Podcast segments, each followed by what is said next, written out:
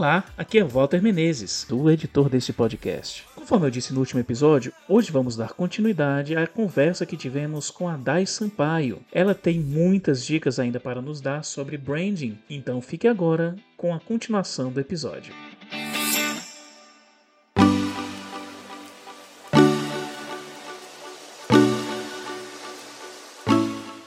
É, assim, acho que até não faria tão mal se fosse preparado aquilo ali, né? Pela, pela empresa, assim, né? Tipo, a- que eu já vi isso acontecer muito. Ah, eu quero atingir uma faixa etária mais nova, então vou contratar. Quando você quer fazer o rebrand, É. chegar no público mais jovem, Você né? prepara isso, não, vou só contratar aqui o cara e aí ele vai entrar lá no. É aquela coisa que você falou, vai entrar no perfil, não vai estar dialogando, vai embora, né? Beleza, Dai. E um apoio que tu poderia dar, assim, pra quem tá ouvindo, de óbvio que o processo de planejamento ele não é, não é simples. Sim. Mas onde é que as pessoas podem recorrer a referências, coisas. né? Quais dicas você daria? Ah, quer planejar? Pelo menos faça isso, né? É, eu acho que assim, antes de mais nada, quem tá montando uma empresa, seja de qual segmento for, a pessoa tem que saber quem ela vai atingir. E a partir do momento que ela decide quem ela vai atingir, ela começa a fazer o planejamento dela. Ah, eu quero fazer, sei lá, a identidade visual da minha empresa. Que onde eu vou buscar referências? Procure marcas que tenham o público parecido com o público que você quer atingir. Ah, eu quero fazer uma marca que ela seja mais interativa, que é uma marca para um público jovem,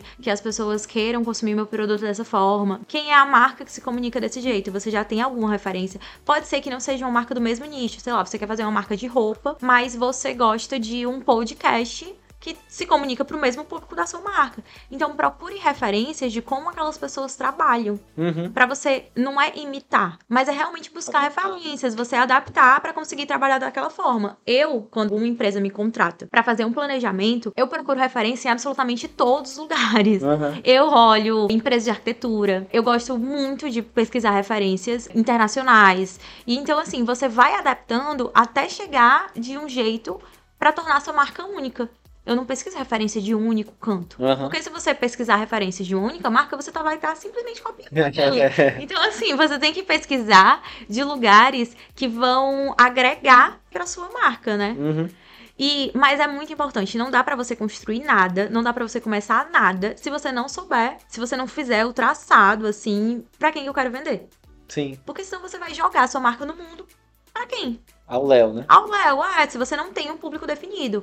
Então, se você não sabe pra quem você tá criando aquela marca, não faz sentido você estar criando essa marca. Se mesmo assim você quiser criar, contrate uma empresa pra traçar essa estratégia pra você, porque isso vai ser o básico. Até pra você mesmo não ficar perdido depois, né? Porque acontece, empresário às vezes fica. Aí tem um, um ponto interessante, pessoal. Um exemplo, né? Eu quero Uhum. vender no e-commerce, eu quero vender, eu quero vender. Tá, todo mundo quer. Quer vender com promoção? Porque se você quiser vender com promoção, sim, você não faz nada quem tá falando. Agora, se você quiser ser uma marca as pessoas procuram, tem um acesso e tal, aí você constrói o branding da coisa, né? Que é o que a gente tá conversando. Porque muita, acontece muito, né? Quando Uhum. você tem ali uma, uma empresa que não fez esse beabá, além das vezes ela perder cliente por falta de atenção, atendimento, esse tipo de coisa, acontece também dela só vender em promoção. Ela só vende rasgando o preço. E aí, Cara, quando é a empresa que só vende promoção, ela não tem fidelidade dos clientes. Exato. Não vai ter o cliente que sempre volta. Vai ter aquele cliente que, ah, quando ela tiver em promoção de novo, eu vou comprar de novo. Que não vai ser aquele cliente que vai comprar pelo produto. Vai ser o cliente que vai comprar pelo preço. E Exato. eu acho que isso não é interessante pra marca.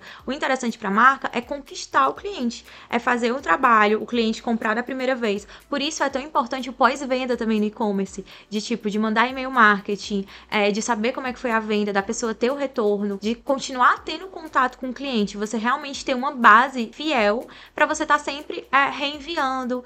E aí, no aniversário desse cliente, você vai lembrar desse cliente, você vai oferecer um desconto a ele, você vai oferecer possibilidades essa Uhum. pessoa que consome a sua marca, pra ela não ser aquele cliente que você vai comprar na promoção. Entendi. Vocês acham que eu esqueci, mas eu não esqueci, tinha o segundo caso. E a pessoa que tá criando um negócio agora e já vai pro e-commerce direto, talvez ela venda ali no WhatsApp, alguma coisa assim, mas ela tá num processo ainda muito incipiente. Qual, qual dica ela teria pra construir essa marca? Esse processo é mais fácil se a pessoa tiver uma mente mais aberta. Porque como a pessoa já vai entrar no meio digital, ela não tem aquilo da loja física de aquele tradicionalismo. Eu não odeio lojas físicas, tá, gente? Eu amo lojas físicas.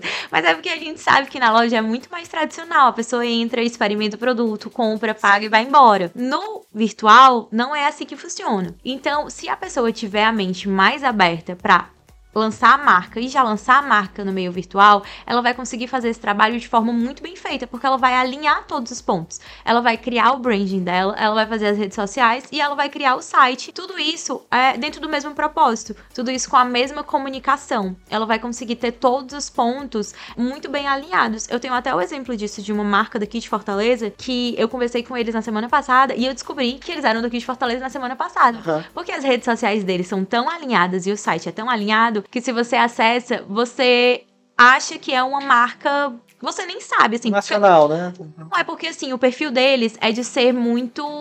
É uma marca muito gringa. A forma que eles se comunicam, os posts são em inglês. Quando você entra no Instagram, você nem sabe de onde é a marca. Você fica tipo. É uma marca que vende pro Brasil, entrega pro Brasil, porque tem lá dizendo que entrega pro Brasil. Mas você nem sabe se é marca brasileira. Entendi. E aí. Ele tem vende mais caro. ela pode cobrar esse valor agregado, porque assim, e o que ela me falou quando eu conversei com a, a menina da marca, a dona, ela me falou que ela recebe, assim, por semana, mensagens de muitas influenciadoras, e são, assim, influenciadoras gigantes. Influenciadoras que têm mais, assim. 30 milhões de seguidores, influenciadoras nacionais que mandam mensagem pra marca dela pedindo roupa.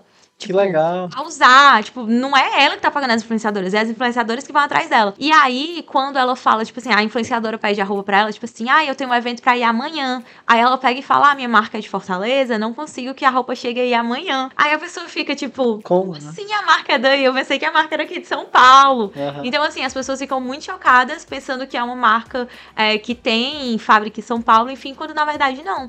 Mas por que, que a marca dela tem esse branding? Porque ela começou sabendo que ela queria atingir esse público mais jovem, que consome o conteúdo mais é, gringo na internet, que gosta de influenciadoras gringas, que acompanham essas influenciadoras tipo Charlie D'Amello, esse pessoal do TikTok.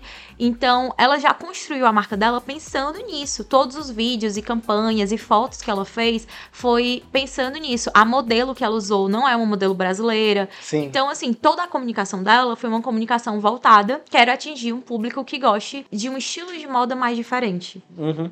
Então, assim, as inspirações que ela pegou foram de marcas de fora. Então, quando ela traz isso, quando ela faz toda essa comunicação muito bem alinhada, ela consegue ter o retorno muito rápido.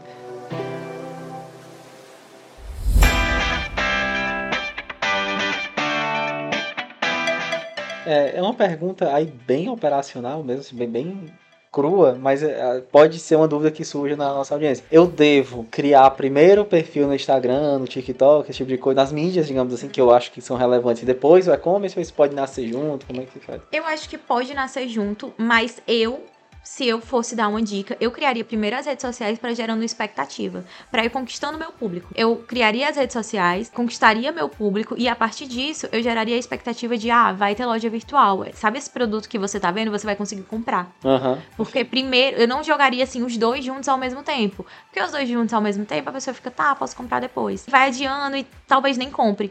E aí, quando você vai gerando a expectativa, tipo, ai, vou lançar um vídeo, vamos supor, sei lá, que é uma marca de skincare.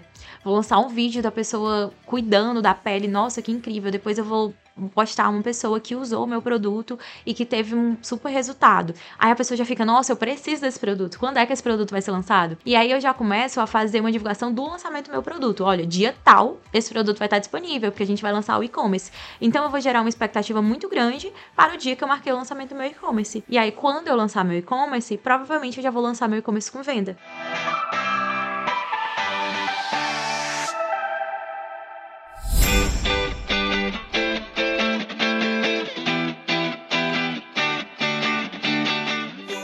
Aí daí tem um, um ponto que eu acho que é interessante a gente focar antes da gente ir finalizando, que é o que você falou lá no início, que é produção, né?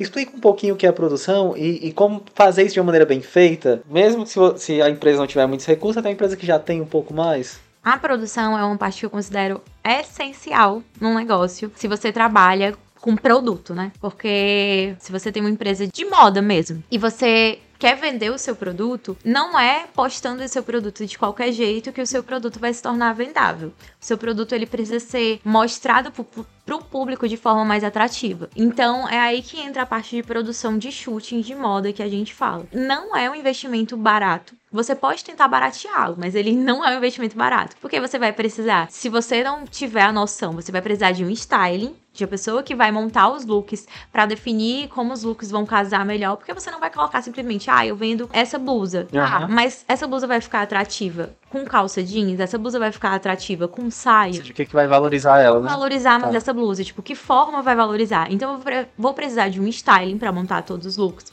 Eu vou precisar de uma modelo, uma modelo que converse com o perfil da marca, que quando a pessoa, tipo, o meu cliente for ver essa peça vestida, ele vai ver, nossa, que legal, essa modelo me representa. Porque, por exemplo, não adianta de nada se o público da sua marca são pessoas mais reais, para que que você vai colocar uma modelo super magra com perfil inatingível ali, que Aham. você vai ver a roupa e você fica, nossa, só fica bom nela. Em mim não faz sentido. Então, você precisa ter uma modelo que converse com o perfil da sua marca. Você precisa ter uma equipe muito bem alinhada de beleza, tipo de maquiador, é, de cabeleireiro. Você precisa ter um estúdio para fazer a sessão de fotos, se for no estúdio, se for uma externa, você precisa ter a locação que você vai fazer e externa eu considero ainda mais complicado porque você precisa montar um espaço para as pessoas poderem trocar de roupa, enfim, para as Uhum. pessoas se alimentarem no sol. Amém. É, você ainda corre o risco de ter chuva ou de o sol estar muito quente, enfim. Você precisa ter a equipe de fotógrafo, você precisa ter a equipe de filmagem. E quando chegar no dia da produção, você precisa estar com tudo isso pronto pra só chegar lá e fazer acontecer.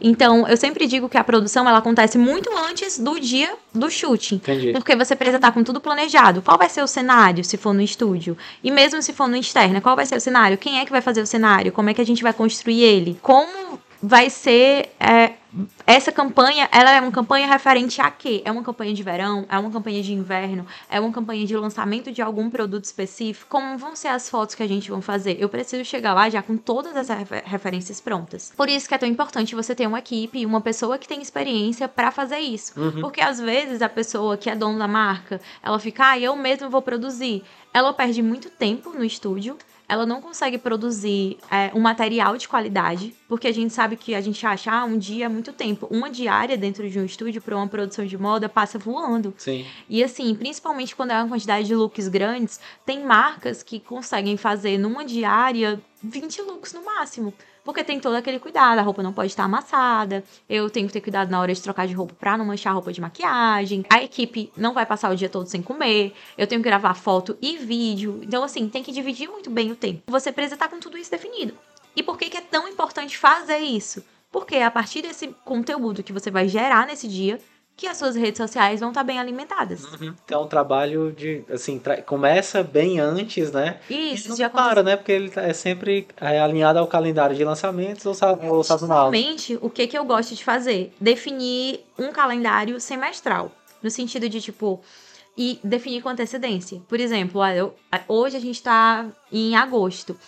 A gente já pode começar a fazer o calendário do próximo semestre, o primeiro semestre de 2023. Aham. O que que essa marca vai trabalhar em janeiro? O que que vai trabalhar em fevereiro? O que que vai trabalhar em março? A gente sabe que às vezes as marcas dependem muito de coleção ou de fornecedores, tipo assim, ai, não dá pra gente definir ainda a coleção de março porque eu não sei o que que eu vou ter em março pra vender, porque eu não sei o que que a fábrica vai estar fazendo. Mas quando a marca é de autoria, tipo a pessoa mesma que fabrica, ela mesma que produz, a gente já consegue ter essa ideia. Ah, será que a gente não consegue produzir um material parecido com isso? Uhum. ou parecido com aquilo. Ah, em maio a gente tem o Dia das Mães, a gente precisa fazer uma campanha focada nisso, já que é uma data que vende bastante, que você pode vender o seu produto para a mãe. Ou agosto tem o Dia dos Pais. Então assim, você já monta toda essa estrutura e a partir dessa estrutura, a cada mês você vai montando o processo. Tem um um ponto que eu acho importante, é porque muitas vezes a- o trabalho de produção, ele tem um conceito ali por trás, né? Sim, E às vezes esse conceito, ele é muito óbvio pra quem fez. Por exemplo, dos Sim. Pais aqui agora, que a gente tá perto. Pai, uma criança, e é isso. Parecem todos muito parecidos. Sim. Tem uma coisa assim, como é que a gente cria assim? que a marca consegue se destacar também. Tem marcas que fazem uma coisa tão conceito, tão conceito que você não entende, né? Por isso que eu acho que tem que ser tão bem trabalhada. Por exemplo, tem uma explicação falando de moda, né? Aham. Eu gosto sempre de iniciar uma nova coleção, um novo momento, com um vídeo, um fashion filme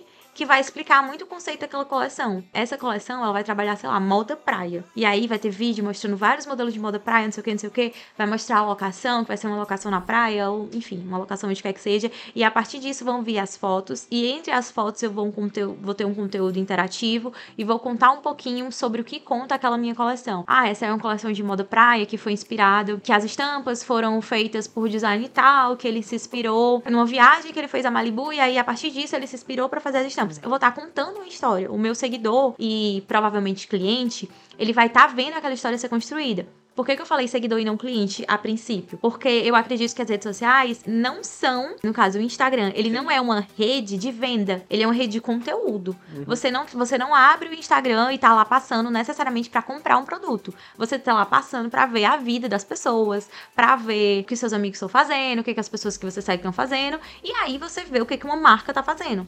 E a partir do momento de que você vai vendo essa marca, você pode começar a criar um desejo por ela para consumir um produto dela. Mas a marca, ela não é dire... você não segue a marca diretamente para comprar o produto dela. Porque se você seguisse para comprar, todo produto que ele postasse você compraria. E na verdade não, você tá acompanhando a marca ali por algum motivo. Uhum. Porque você tá criando desejo, porque é uma marca que você quer muito comprar, mas você ainda não tem dinheiro, ou porque você gosta do conteúdo que aquela marca posta. Como é que a marca pode trabalhar com isso. Ela tem que contar a história pro seguidor dela de como é que vai funcionar aquela nova coleção. Se é dia dos pais e eu vou estar tá lá só postando pote, foto de pai e filho, vai ficar óbvio pro seguidor que é uma campanha de dia dos pais. Hum. Mas o que, que aquela campanha vai ter de diferente de uma outra campanha? Eu gosto muito de campanhas em, nessas datas chaves, tipo dia dos pais, dia das mães, dia da mulher, de campanhas que emocionam, de campanhas que tocam, que não vão para vender produto, que elas chegam para dar alguma lição, uhum. para passar alguma emoção para o consumidor, porque ali a marca tá dizendo tipo assim, olha, se a gente vender tudo bem, mas o nosso objetivo aqui é trazer uma lição para você. E aí a pessoa que tá assistindo, ela fica, nossa, que legal, a marca se importa com essa data. Tipo, a marca se importa com isso. Às vezes a marca nem se importa, mas estão lá postando como se se importasse. Então é muito importante que a marca é, tenha empatia com o público dela. Se de repente a, a, o trabalho de foto, o vídeo que você fez, alguém tirar sua marca colocar outra e ninguém souber diferenciar, é porque você tá fazendo errado. Exatamente. Tipo isso, né? isso. tem que ficar muito claro que aquele trabalho ele é feito pela sua marca. Que ele vai ter que entregar quem é você, sabe? Então é por isso que é tão importante você ter esse planejamento para as pessoas verem e às vezes não tem nome da marca, ver a foto em outro perfil, mas já conseguir identificar que aquele produto é seu. É, é tipo assim, pô, isso aqui é a cara da reserva, né? Mas é porque porque a reserva ela tem um brand perfeito. Exato. Se você for ver o Instagram da reserva, dificilmente eles estão postando roupa. É. E eles quase não postam, porque eles estão postando conteúdos muito mais relevantes. Eles estão postando, eles falam sobre a qualidade do produto. As causas sociais que eles é, Eles falam sobre as causas sociais, eles falam sobre viagens. É tão multiverso que a última coisa que vai ter no Instagram deles é produto. E todo mundo compra. Exatamente.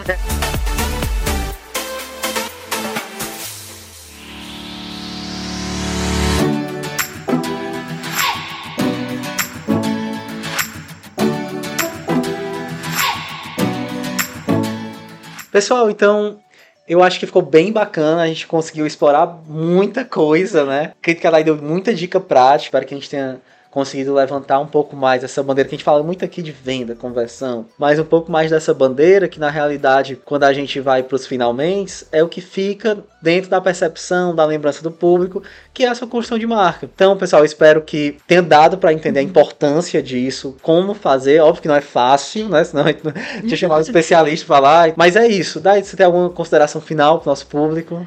Não, eu acho que eu diria para o público investir em marketing, porque isso vai fazer o diferencial é, do seu e-commerce. O e-commerce que ele pode estar muito bem estruturado e ele pode estar tipo, super bem feito, com todos os canais adequados. Se ele não tiver uma boa estrutura também no marketing, da loja física, no marketing, nas redes sociais e na própria comunicação de marketing interna do e-commerce, é, o layout, os banners, enfim, se não tiver tudo alinhado e tudo bem estruturado, dificilmente vai ser um e-commerce que vai para frente, porque ele precisa muito ter um propósito. Hum. E o produto, ele não vem, se vende por si só. Ele precisa ter um incentivo por trás. Então é isso, pessoal. Muito obrigado e até o próximo episódio. Tchau.